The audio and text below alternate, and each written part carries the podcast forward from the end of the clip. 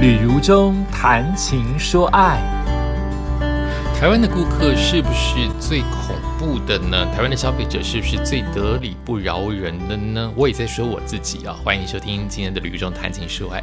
为什么这么说？我看到了一则留言，有一个商家他卖的好比是面包，一个面包四十块。那很有名，很多人在排队。有个女的终于排到了，发现自己没有带满四十块，她的身上只有十五块，所以她就跟店老板说：“我可不可以不买四十块的东西，我只买十五块的面包？”那本来这家就只卖四十块一个面包，没有卖别的东西，所以这个女生她就是觉得自己排了很久之后，她说：“那我只有十五块，你就给我十五块钱的面包，那怎么怎么给你呢？撕给你吗？切给你吗？”要我，我当然不卖呀。所以我的回答也一定是：我们的面包是四十块一个，不是十五块一个，我不能卖给你啊。我觉得这件事情理所当然。可这个女的却去留下评论说：太骄傲了，你们的店家，我只不过是忘了带钱。我以前也是你们的老客户，讲了一大堆，意思就是告诉别人，你这次为什么不卖我十五块的面包？你就是很烂的店面。我不懂哎。后来老板还出来道歉。我不懂哎，我已经在这个这个是非混乱的社会当中，也不知道什么是绝对的对，什么是错了。为了和气生财，就一定要道歉吗？你没礼貌，我只是做出我的原则，而且本来就是这样啊。一个四十块，难道你说自助餐五十块钱的便当，你说那我不要这样菜，你是不是可以算我四十二块？四十二块？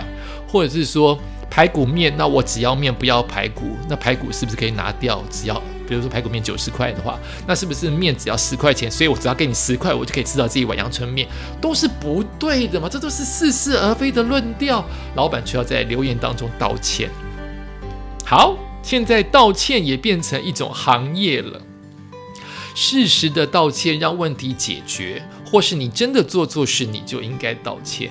可是，是不是我们的胃口都被越养越大？道歉也有某一种的 emoji，好比有些人赔个赔给你一百万，已经远超过你应该可以得到。你本来可能只能得到五十万，别人给你一百万，你就是 emoji，我不爱，不要他跪着舔我的皮鞋，或者是已经离谱到你本来就只能收到十块钱的呃赔偿金，可是现在别人要你登门道歉、登报道歉。我们宅，但是什么样的需求就有什么样的行业。来自于 Lie 当中，《镜周刊》写了一篇文章，叫做《代客道歉的新商机》，替客户下跪磕头求和解，专业道歉公司揭秘。天哪，有这样子的新兴行业，所以是已经世界上已经不止三百六十行了，已经三百六十一、三百六十二行都可能了。这一行业叫做道歉，来念喽。台湾出现首间代客道歉的公司，该公司的道歉专员以不同的身份替客户出面道歉，寻求原谅和解。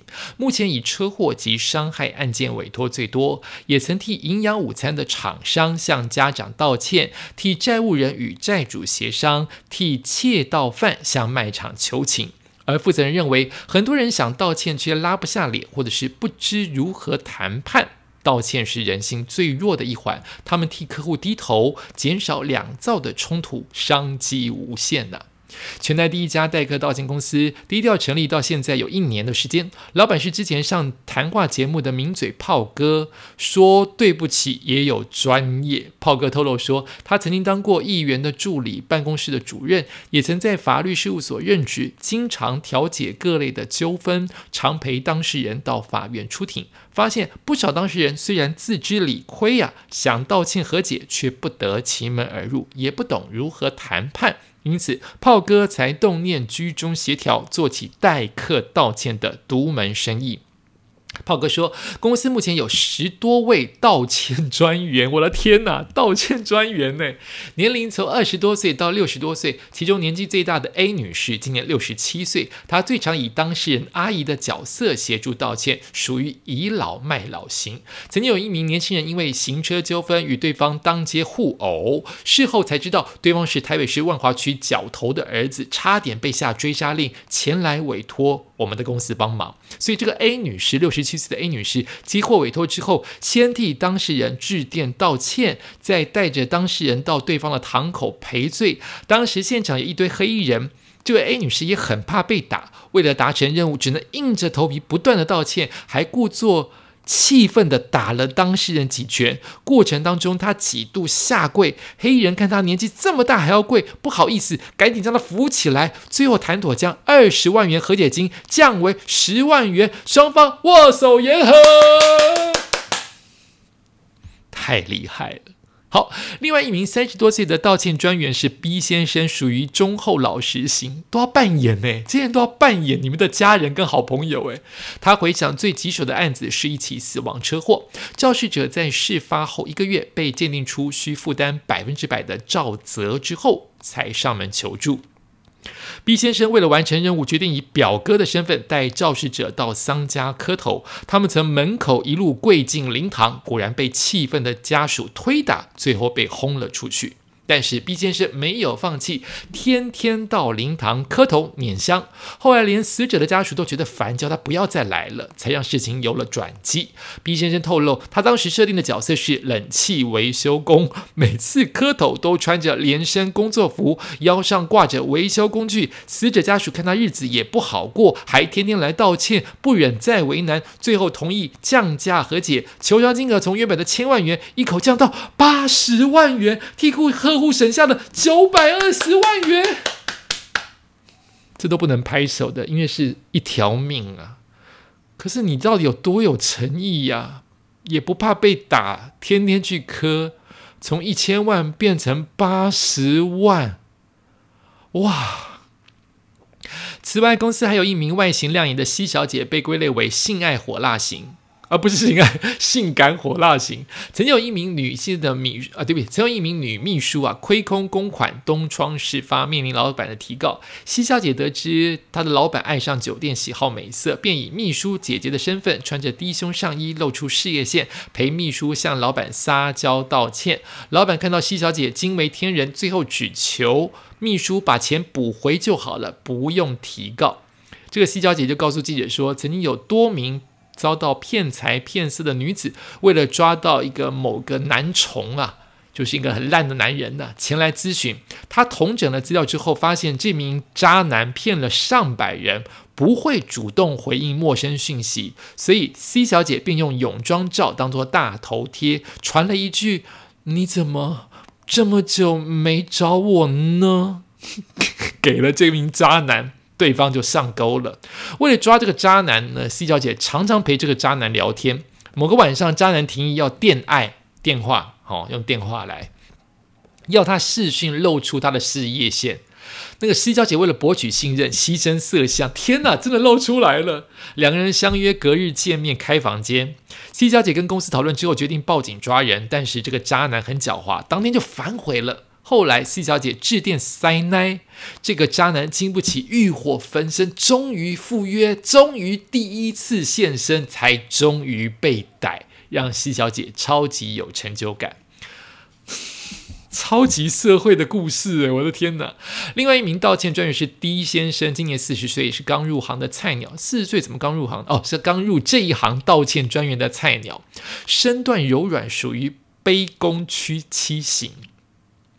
特别是他是从客户转型成员工，他原本去年出了一场车祸，自己只有外伤，但对方被撞到半瘫，对方的家属要求一千两百万的赔偿，但他只是个业务员，怎么赔得起？当时感觉人生无望，心想不如去坐牢关一关好了。他心灰意冷的时候，亲友找上了代客道歉公司帮忙，没想到短短几个月，公司竟然将和解金降为一百万，一千两百万变成一百万，他也获得缓刑，让他觉得这个行业不但能助人，还能赚钱，因此决定加入当起实习生。炮哥告诉这个参这个《镜周刊》说，目前每个月都有二十，哎，是《镜周刊》吗？再看一次，免得讲念错。对，《镜周刊》哈。炮哥就告诉这个周刊说，目前每个月有二十件的委托案，主要是车祸和伤害案件，会视个案的难易程度收费，每件数万元到数十万元。哎，我这个念会不会是叶配啊？炮哥，我们一起上过节目，这是你的叶配吗？呃，但是你的故事太精彩了，不管是不是叶配，我们就当个故事听哦。至于什么人适合当道歉专员呢？飘哥说，耐心跟高 EQ 是必备的。被骂至少半小时不能回嘴，那我就不能当了，我一定回嘴，就算被打也要忍。哇，被打也要忍哦，不能打回去，也不能防吗？只要通过员工训练，就可以开始结案，案件计酬。若能够成功结案，专员抽四成，月收入至少十万。代客道歉是在制造双赢，很多人想道歉却拉不下脸，有很多的官司诉讼是因为双方没有润滑剂，无法和解。判决是胜负，道歉和解是各退一步，双方心理上的修复更重要。他认为道歉是人性最弱的一环，若有人可以替当事人出面低头，将能减少两造冲突，商机无限。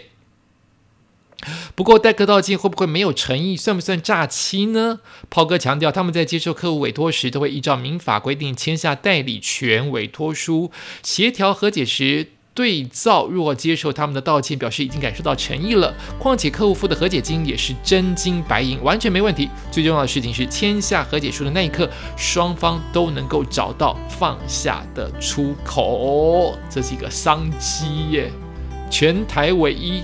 会不会是全世界唯一嘞？世界无奇不有啊！在朗读这一篇，感觉好像在，好像在上新闻，哇哇哇，好像在上新闻性的节目。社会新闻就是这么千奇百怪呀！那希望大家都能够退一步，海阔天空。感谢收听今天的《旅中谈情说爱》，我们下次再见。